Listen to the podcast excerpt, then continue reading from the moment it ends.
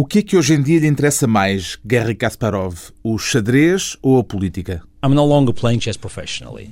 Uh, Eu já não jogo xadrez profissionalmente, mas continuo a escrever livros sobre xadrez e acompanho aquilo que se passa no mundo do xadrez. O xadrez está-me no sangue.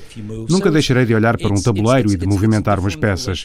Portanto, a relação de Garry Kasparov com o xadrez é diferente do que era até 2005. Quanto à política, peço sempre a quem me faz essa pergunta que tenha muito cuidado, para não confundirem os conceitos de política dos países democráticos com aquilo que se passa na Rússia the uh, uh, traditional political terms people are used to um, uh, um, live with in the democratic country was what's happening in Russia.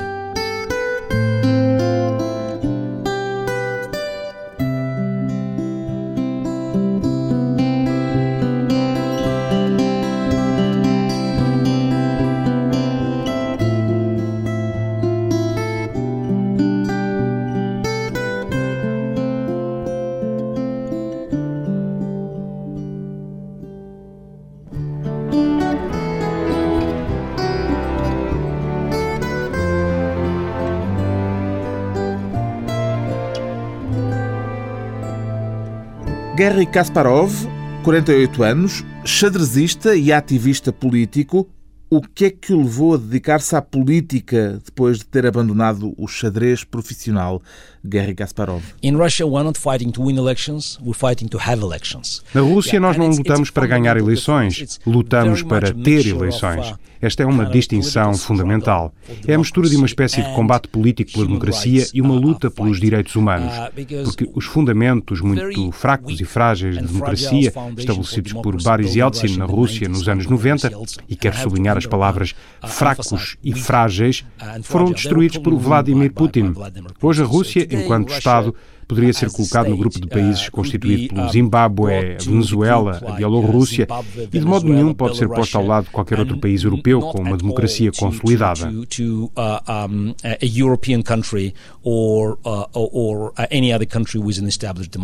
Vamos voltar a falar de política mais adiante, mas por agora queria tentar perceber o que é que lhe ocupa hoje mais tempo. A política, depois de ter deixado a vida de xadrezista profissional, tornou-se a sua ocupação principal, Gary Kasparov? A distribuição do tempo é uma coisa diferente. Também estou muito concentrado na escrita de livros. Estou agora a terminar um novo, cujo título será, em princípio, O Mundo dos Valores Falsos com alguns amigos meus americanos que estão a trabalhar no conceito de crise global e nas razões que estão por detrás dela. Acredita que estamos a viver num mundo de falsos valores, é isso? Absolutamente, acredito, sim. Esta é uma longa história e por isso este é um livro muito sério. Um dos meus parceiros é Peter Thiel, um famoso empreendedor que esteve por detrás do PayPal, foi um dos investidores iniciais do Facebook, e nós acreditamos firmemente que estamos a enfrentar enfrentar um dos piores períodos da história da humanidade. Com o grau de inovações que temos, isto pode parecer muito estranho a quem ouve dizer uma coisa assim pela primeira vez. Então, mas todos os meses temos uma nova versão do iPod, do iPad, do iPhone. Mas tudo isso são tecnologias já antigas, inventadas nos anos 60 e 70. Nos últimos 30 anos temos estado a viver, de certo modo, à sombra das reservas do passado. Não estamos a dar o mesmo impulso que recebemos nos últimos 300 ou 400 anos. Portanto, há certos problemas que também são problemas psicológicos, porque a nossa mentalidade é muito avessa ao risco. As nossas sociedades tornaram-se sociedades avessas ao risco. Não queremos já correr riscos, mas queremos obter o mesmo tipo de ganhos. Our mentality is very much against the risk we are we're turned to be a risk averse society. We don't want to take risk, but we want the same profits. Diria que é esse o principal valor que se perdeu? Yeah, it's the our ability to take risk. Sim, é a nossa capacidade de assumir riscos, a nossa capacidade de inovar, porque inovação também significa risco. Agora tudo é a muito curto prazo. O que está a acontecer não é que o mercado de capitais vá atrás da indústria, é o contrário. O mercado de capitais é que determina o que é bom ou mau para a indústria, o que significa que a nossa visão do futuro é extremamente estreita, por ser de curto prazo. Não conseguimos respirar fundo e pensar no longo prazo para percebermos para onde vamos e como. Eu estava aqui a ouvi-lo e a pensar como tudo isso, no fundo, tem a ver com o xadrez, de certa forma, porque o xadrez é um jogo em que o pensamento de longo prazo e a antecipação do que resultará da ação que desenvolvemos numa determinada jogada tudo isso é essencial. Foi buscar ao xadrez lições para essas reflexões que agora faz Garry Kasparov. Uh, Sim, claro. A minha experiência no xadrez domina a minha maneira de tomar decisões. É uma capacidade de analisar o processo de tomar decisões. Se se faz uma jogada, ela pode ser boa ou má, mas feitas as contas, temos de analisar e descobrir as motivações que estiveram por detrás da nossa decisão. Isso é o que tem de se fazer, quer seja num jogo de xadrez, ou ao treinar uma equipa de futebol, ou à frente de uma empresa, ou enquanto o primeiro primeiro-ministro de um país, ou mesmo a tentar eh, resolver problemas familiares. Há inúmeras variáveis que têm de ser tidas em conta e depois é preciso analisá-las corretamente. E esses fatores, esses ângulos de análise, não são exatamente os mesmos para mim, para si ou para outros, porque as pessoas tendem a pensar de maneiras diferentes. Eu, por exemplo, prefiro olhar o quadro geral e não sou lá muito bom nas questões de pormenor. E há pessoas que são boas, sobretudo nas questões de pormenor. O que é importante ter presente é que as nossas características, sejamos mais dinâmicos ou um pouco menos agressivos, não são tão importantes como a capacidade de maximizarmos o efeito das nossas qualidades as important as your ability to maximize the effect of your strengths. Em certo sentido, talvez seja uma das definições possíveis para o conceito de inteligência. Até que ponto lhe parece que há vários tipos de inteligência? Quer dizer, a inteligência necessária para o xadrez é um tipo de inteligência que pode ser sempre canalizado para outro tipo de atividades ou nem por isso? Absolutely not. No, no, no. Absolutely not. Just, uh, de modo nenhum, uh, não. Transferir o conhecimento de um jogo ou de uma profissão para outra nunca é um processo automático never is never automatic. Por haver vários tipos de inteligência? Não, it's, it's, it's, no, it's, it's one intelligence, but it just it's uh, Não, a inteligência é só uma, mas isto tem a ver com a nossa capacidade de aprendermos com a nossa experiência. Seja você um grande xadrezista, ou um grande treinador de futebol, ou um grande militar, ou um grande político, uh, aquilo que faz de si uma pessoa verdadeiramente inteligente é a sua capacidade de aprender com as suas derrotas e também com as suas vitórias, e a capacidade de prever as ações dos seus opositores. No xadrez eu aprendi de que modo posso vir a usar este conhecimento, a possibilidade de tratar de outras questões. Eu acredito que o mecanismo de análise das nossas decisões é sempre o mesmo. As pessoas confundem com frequência a magnitude de uma decisão com o processo em si mesmo. Mas esteja você a tomar uma decisão na sua vida privada, tentando decidir que casa vai comprar e em que escola vai pôr os seus filhos, ou esteja você na Casa Branca a tomar decisões acerca da paz e da guerra, nessas decisões o processo que você percorre é o mesmo. Ora, o que faz as pessoas ficarem assustadas, normalmente, são as proporções da decisão. Mas não, é o mesmo processo. Olhamos para os fatores materiais, para o timing, para a qualidade e avaliamos tudo isso. E se entendermos que os ingredientes da nossa decisão são os mesmos, devemos também fazer uma projeção disso na nossa natureza pessoal. Devemos reconhecer as nossas capacidades, as nossas fragilidades e tentar descobrir um mecanismo que nos permitirá maximizar os efeitos das nossas qualidades. So then we should, under, should also make projection to our own uh, a nature. So we should recognize our strengths, our weaknesses, and to find out what what is the mechanism that will allow us to uh, uh, maximize the effect of our strengths. Será isso que pode ajudar a explicar um caso como, por exemplo, o de Bobby Fischer, um grande mestre de xadrez que é considerado um gênio e cuja vida pessoal tem sido muito conturbada mesmo em termos judiciais. Sim, mas o Bobby uh, Fischer não é um exemplo típico. Ele foi um brilhante jogador de xadrez, um dos melhores. Há mesmo quem diga que é o melhor de sempre. O que é contrariado por aqueles que o consideram a si o melhor xadrezista de todos os tempos. Ok, mas eu não estou aqui uh, para debater essa questão. Agora, os erros dele são relativamente banais.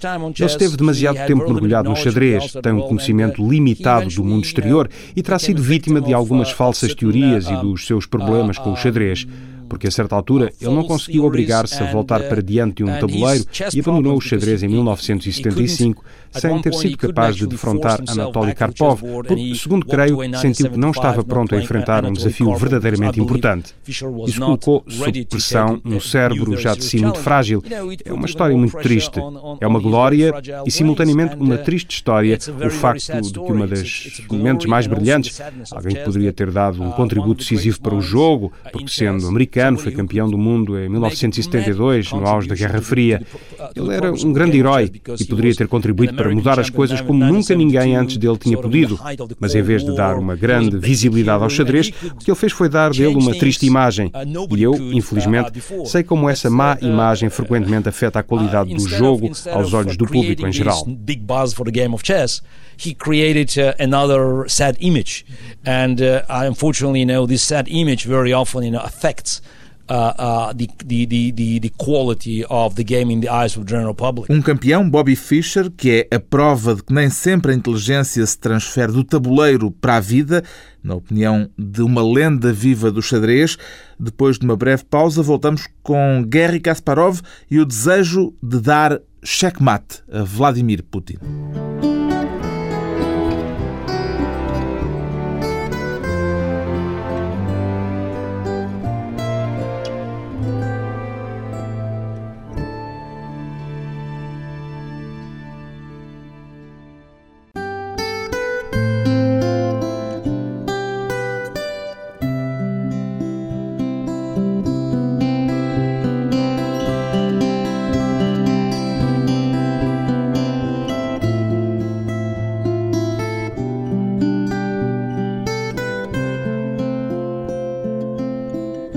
Regresso à conversa com aquele que muitos consideram o maior xadrezista de todos os tempos, o russo Garry Kasparov, o que é que há de comum entre o xadrez e a política, Garry Kasparov? Chess politics, chess business, uh, it's about making decisions. So, and, uh, o xadrez e a uh, política, o xadrez e os negócios, é tudo uma questão de tomar decisões. Eu estou sempre a tentar perceber, a tentar avaliar a posição em aberto. What is the sort of the um, evaluation of the opening position. A tentar antecipar mentalmente quais serão as intenções do seu oponente. No, but first you have to understand, you know, whether you are ahead or behind. Antes disso, so ainda temos de perceber se estamos à frente ou atrás. Se estivermos numa muito má posição, uh, Vamos falar do caso da oposição na Rússia.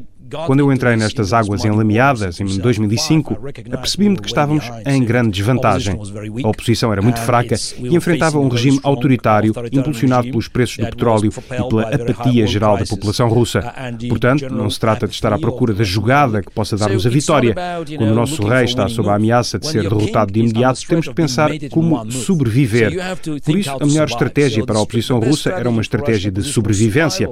E o que é facto é que ainda existimos e que temos vindo a ganhar um bocadinho de espaço e estamos a chegar a mais gente e por via da internet conseguimos difundir a nossa mensagem. Isso já é uma grande vitória. Para mim, este aspecto foi claro desde o primeiro dia. A ideia de que a estratégia de sobrevivência era, em termos táticos, a melhor decisão.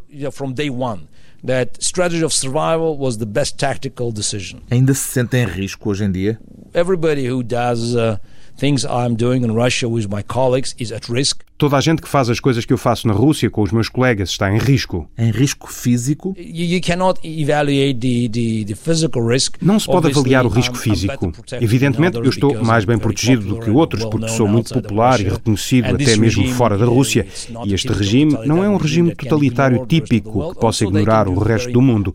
Embora o regime tenha capacidade para fazer coisas muito más e mesmo clandestinas, uh, eu tenho possibilidades de pagar um guarda-costas na Rússia para mim e para a minha família. Mas na Rússia, só na Rússia, não fora da Rússia. Eu tenho de viver sob proteção contra este tipo de ataques que não foram provocados.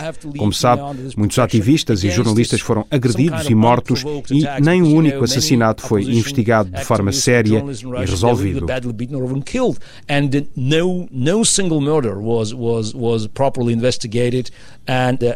Um ex-agente secreto que abandonou a KGB disse há uns tempos que o Garry Kasparov era um dos próximos alvos da lista? Look, uh, I do what I can, you know, to, to, to, to avoid extra risk, but at the end of the day... Repare, eu faço o que posso para evitar riscos desnecessários, mas no fim de contas, se quer manter-me no movimento e se quer ser um dos líderes da oposição, terei de partilhar o risco que qualquer outro ativista corre.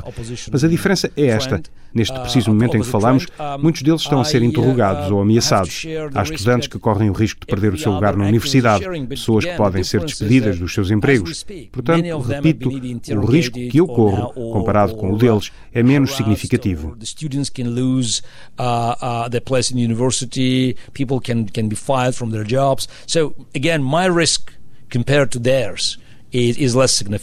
Ao Gary Kasparov também já lhe aconteceu ser agredido quando atingiram com um tabuleiro de xadrez na cabeça. Isso foi logo no início, foi uma provocação. Uh, Depois desse uh, incidente, decidi reforçar a minha guarda pessoal e agora tento manter-me uh, protegido em qualquer acontecimento público.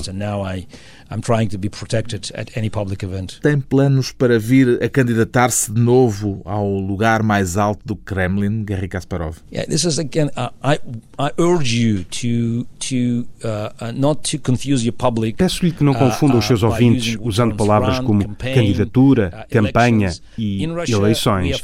Na Rússia estamos a enfrentar o mesmo tipo de problemas que as pessoas do Egito ou da Venezuela. Não se trata de nos candidatarmos, mas de marcarmos posição. O meu objetivo objetivo é garantir que o meu país se torne um país livre, que o regime corrupto e autoritário de Vladimir Putin é removido e que o país possa ter um futuro brilhante. Qual virá a ser o meu papel nisso? Não quero saber. Bem vistas as coisas, eu já tenho glória suficiente e o que gostaria era de utilizar o meu intelecto e as minhas capacidades para ajudar o meu país. Mas estando como estou à cabeça deste processo, essa hipótese não está no topo das minhas prioridades. Being on the top of this process, it's not on the top of my agenda. O que me tem estado a dizer é que não considera que a Rússia seja hoje um país democrático.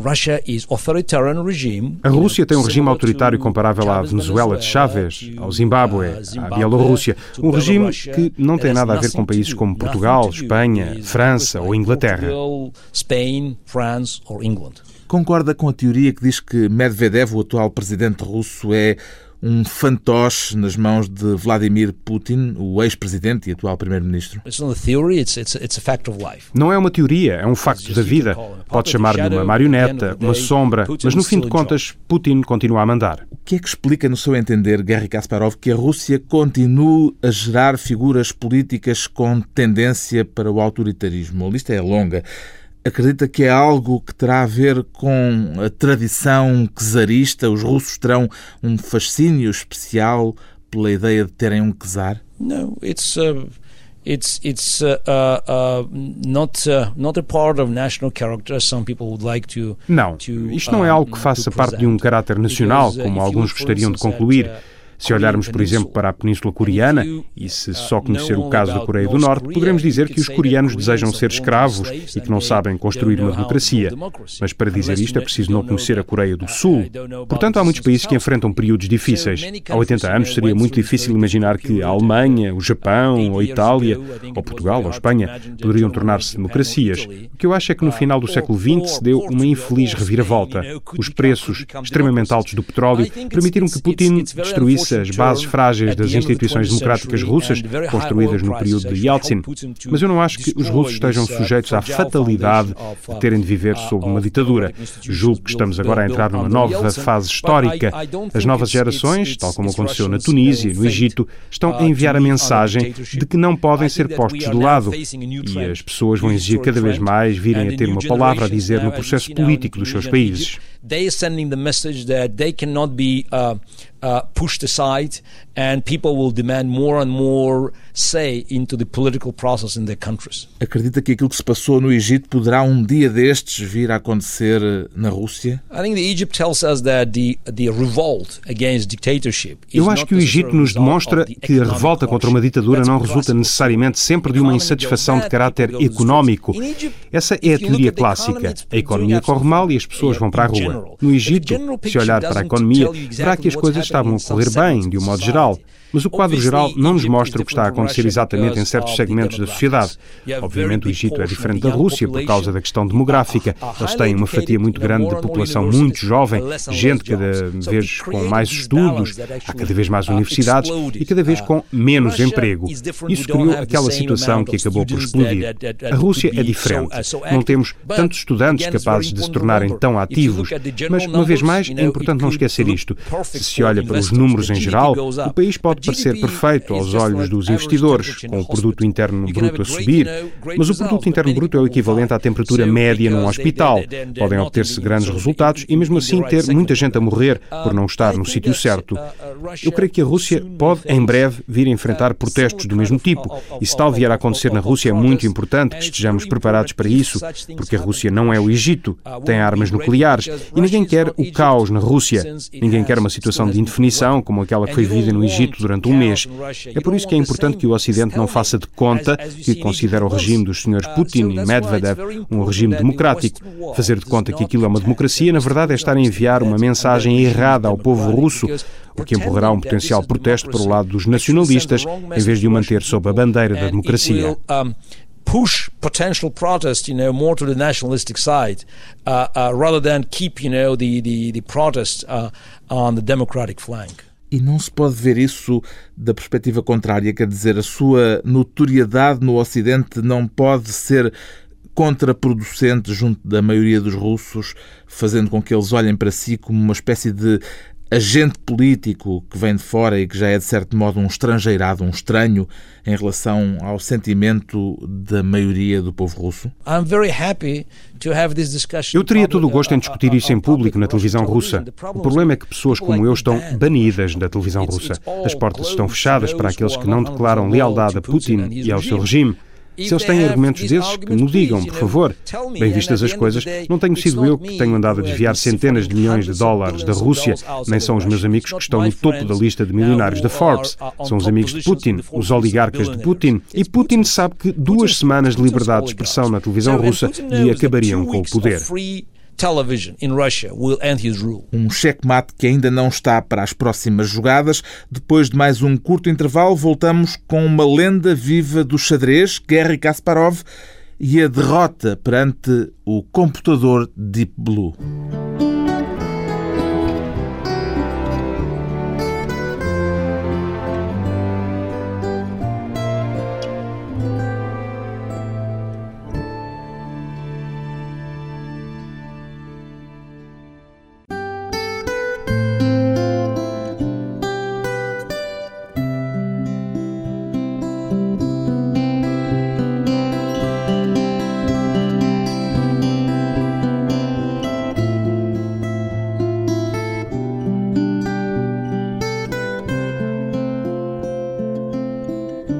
Convidado hoje para a conversa pessoal e transmissível, o xadrezista russo Garry Kasparov.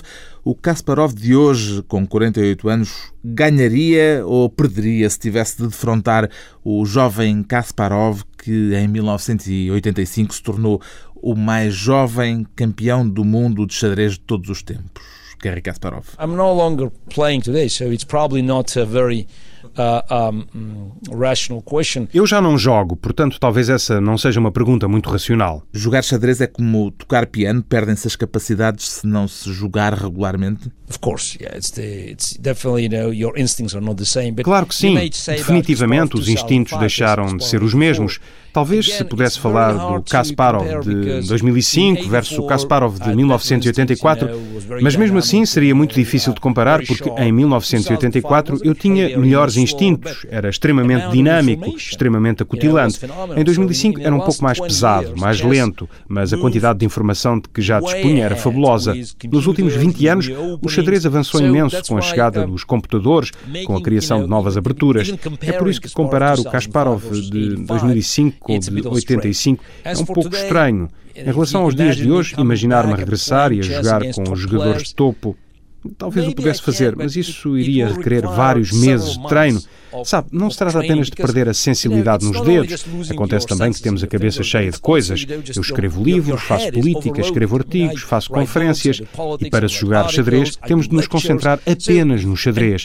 Não digo que tenhamos de usar 100%, mas pelo menos 80% da nossa capacidade cerebral para encontrarmos os melhores movimentos no xadrez find best chess moves. Sentir-se-ia capaz de voltar a dedicar 80% da sua energia ao xadrez para um regresso, tal como Michael Jordan regressou no basquetebol? Não, não, I'm, uh, I still do some chess exhibitions. I não, eu ainda faço uma exibição de xadrez, jogo de vez em quando, como fiz com Karpov em Valência em 2009, por altura do uh, aniversário do nosso grande desafio. Mas eu tomei uma decisão definitiva em 2005. Tenho uma vida muito preenchida em termos de acontecimentos. É uma vida com um enorme envolvimento em muitos aspectos. O xadrez continua a ser uma parte importante da minha vida, mas tem agora um papel lateral. Chess remains an important part of my life, but it's a, it's now it's it's it's it's uh, it's uh, uh, on um, on the auxiliary side. Por que é que decidiu retirar-se tão cedo, com pouco mais de 40 anos, Garry Kasparov? Uh, Senti que já não fazia a mesma diferença que fiz antes. Para mim, o xadrez sempre se tratou de fazer a diferença e não apenas de ganhar. E acredito que posso fazer outras coisas. A vida uh, devia ser um desafio uh, permanente. Nos meus 30 anos de carreira no xadrez, consegui alcançar mais do que alguém alguma vez poderia sonhar. Por isso, queria fazer qualquer coisa de diferente. Não tinha ilusões, continuo a não as ter, de que pudesse vir a ter o mesmo impacto no que quer que seja comparável ao que tive no xadrez. Mas Feitas as contas, do que se trata é de mantermos a sensação de acutilância, tentando fazer a diferença. Como é que vive o facto de ser encarado como uma lenda viva do xadrez, Garry Kasparov? Tento corresponder a essa uh, condição que a opinião pública coloca sobre mim. Não tenho a certeza de o conseguir sempre, mas também aqui considero isso um outro desafio que me obriga a manter-me sempre concentrado em fazer qualquer coisa que possa atrair a atenção pública. concentrated on on doing something that will you know, attract public's attention. O Garry Kasparov falou há pouco da importância que os computadores tiveram nos últimos anos na evolução do xadrez e um dos aspectos emblemáticos da sua biografia foi o facto de ter sido derrotado precisamente por um computador, o Deep Blue. By IBM pela IBM. Há uma grande diferença. Em relação ao Deep Blue, ainda hoje não fazemos ideia do que estava por trás do computador, porque ele foi imediatamente desmantelado depois do jogo. Está a sugerir que houve batota, que se passou algo de estranho à volta dessa partida? Já o digo há muito tempo. Se alguém quiser saber mais a este respeito, deve ler uma entrevista dada no ano passado por Miguel Illescas, o grande mestre espanhol que trabalhou no Deep Blue. Ao ler essa entrevista a uma grande revista de xadrez que se publica na Holanda, podem encontrar-se muitas informações muito interessantes acerca do ambiente que envolveu essa partida. Mas, seja como for, isso já são águas passadas. O Deep Blue já não existe. Foi imediatamente desmantelado pela IBM Costumo dizer que eles mataram a única testemunha imparcial. E hoje em dia temos programas que são incomparavelmente mais sofisticados e mais potentes do que o Deep Blue, programas que podemos comprar e instalar no nosso computador portátil. Que impacto é que teve para si o facto de ter sido derrotado por aquele computador e o facto de aquilo ter sido noticiado com tanto destaque em todo o mundo, Gary Kasparov? I just learned that, you know, if you fight the system or, or a corporation, you have to be very cautious in, in, in making your decisions. Aprendi que se defrontamos um sistema ou uma grande empresa, temos de ser muito cautelosos nas decisões que tomamos. Uma pergunta que lhe costumam fazer e de que não gosta em especial é a questão de saber com quantas jogadas de avanço vê normalmente que pode dar um checkmate? O que é que lhe desagrada nesta pergunta, Gary Kasparov? Uh, é porque essa pergunta não tem uma resposta definitiva. Não é 2 mais 2, não é matemática. Na maior parte das situações, os jogadores profissionais, jogadores de topo, avaliam 4 a 5 jogadas, porque se trata de uma progressão geométrica. Se faço uma jogada, posso ter 10 respostas e essas possibilidades aumentam por cada jogada seguinte. Há certas posições em que é preciso ser-se muito preciso nos cálculos, se se trata de um cheque ou se se come uma peça numa jogada de algum modo forçada. Aí tem de se ter em conta um segmento mais alargado. Aconteceu-me em algumas situações pensar em 10 ou mais jogadas A minha melhor combinação foi em 99 contra Topalov, numa partida, num grande torneio na Holanda. Eu tinha 15 jogadas, mas sem ser forçado. Não foi cálculo puro. Na verdade, eu vi, como que num relâmpago, a posição em que o Rei das Pretas viajaria do campo dele para o meu e todos os sacrifícios por meio dos quais eu poderia envolvê-lo numa teia. Eu visualizei fisicamente a posição final e aí forcei a acontecer. And with all the sacrifices, actually, I could actually uh, create a mating net. Uh, and uh, I physically saw, you know, the final position, and then I just actually pushed it through. Guarda na memória de forma tão vívida todas as partidas importantes que disputou ao longo da sua vida de profissional de xadrez? Não. Não, lembro-me das estruturas, mas não me parece que consiga reconstruir facilmente partidas que joguei há 10 anos. Uh, Nem as célebres partidas com Anatoly Karpov? Não, tenho de admitir. Dificilmente consigo reconstruir até mesmo esses jogos. Sou capaz de dizer o que aconteceu em cada um desses jogos, mas creio que não serei capaz de lhe dizer jogada a jogada. O Garry Kasparov começou muito cedo a jogar xadrez e quando se tornou campeão do mundo, foi de resto o mais novo campeão do mundo da história do xadrez. Em que medida é que a idade é um fator relevante para um xadrezista, no seu entender, Garry Kasparov? Uh, em tudo o que fazemos hoje no mundo é importante começar cedo. Começar aos seis ou sete é o ideal. Há miúdos que começam aos cinco e não há nada de mal nisso. É sempre bom introduzir o xadrez na vida das crianças porque, venham elas a jogar no futuro ou não, vão aprender nele coisas muito úteis. They will learn a lot of useful things. Perguntei-lhe isto porque tenho a ideia de que os grandes mestres no xadrez são cada vez mais jovens. Absolutely. It's just uh, the age of reaching the title is, is, is getting younger and younger. Sem dúvida. A idade dos campeões é cada vez mais baixa. Embora eu não dê muita importância a isso, porque temos hoje grandes mestres com 13 ou 14 anos, mas eu não creio que eles joguem tão bem como Bobby Fischer em 1957 ou 58. É uma espécie de inflação generalizada. Mesmo se olharmos para as pontuações deles, os números por trás de cada jogador, constatamos que Bobby Fischer, que tinha 27,85, o seu valor máximo em 1972, estaria hoje, quando muito, no fim da lista do top 10. Embora, repito, não haja qualquer comparação entre o que Bobby Fischer Fischer fez em 1972 e alguns dos melhores xadrezistas atuais. Quantos mais jogadores há no xadrez, maior é a base da pirâmide. É por isso que esta inflação permite obter certos títulos e certas classificações, mas de um modo geral é cada vez maior o espaço para os jogadores jovens, porque o xadrez requer imensa energia. E se olharmos para os 100 melhores jogadores, eu ainda recentemente estive a fazer uma pequena estatística, constatamos que já não há nesse ranking jogadores nascidos nos anos 50 e são apenas 8 os que nasceram nos anos 60. Na verdade, eu seria o mais velho da lista. A maior parte dos jogadores nesta lista dos 100 melhores nasceu nos anos 80 são 55% e o número de jogadores nascidos nos anos 90 é agora quase igual aos dos que nasceram nos anos 70. Portanto, como vê, o xadrez está cada vez mais novo e esse é um desenvolvimento natural. and the number of players born in the 90s now is almost the same as born in the 70s. So it's just you could see that it's just you know chess is getting younger. Isso é bom? It's not good or bad, it's natural. Não é bom ou mau, é natural, porque temos computadores, pode-se aprender mais, é possível obter experiência não apenas jogando centenas de partidas, mas aprendendo no computador. É um processo extremamente natural. It's it's a very natural process. Há pouco disse-me que é necessário colocar 80% da energia que se tem no xadrez quando se é um xadrezista ao mais alto nível, de onde é que desviou essa energia e o que é que sente que perdeu para poder concentrar-se de uma forma tão intensa na sua carreira profissional, Garry Kasparov? Repare, isto é a vida de um jogador profissional. Claro que poderia ter-me concentrado noutras coisas, mas não me arrependo do que fiz na minha vida. Não se arrepende de nada do que fez?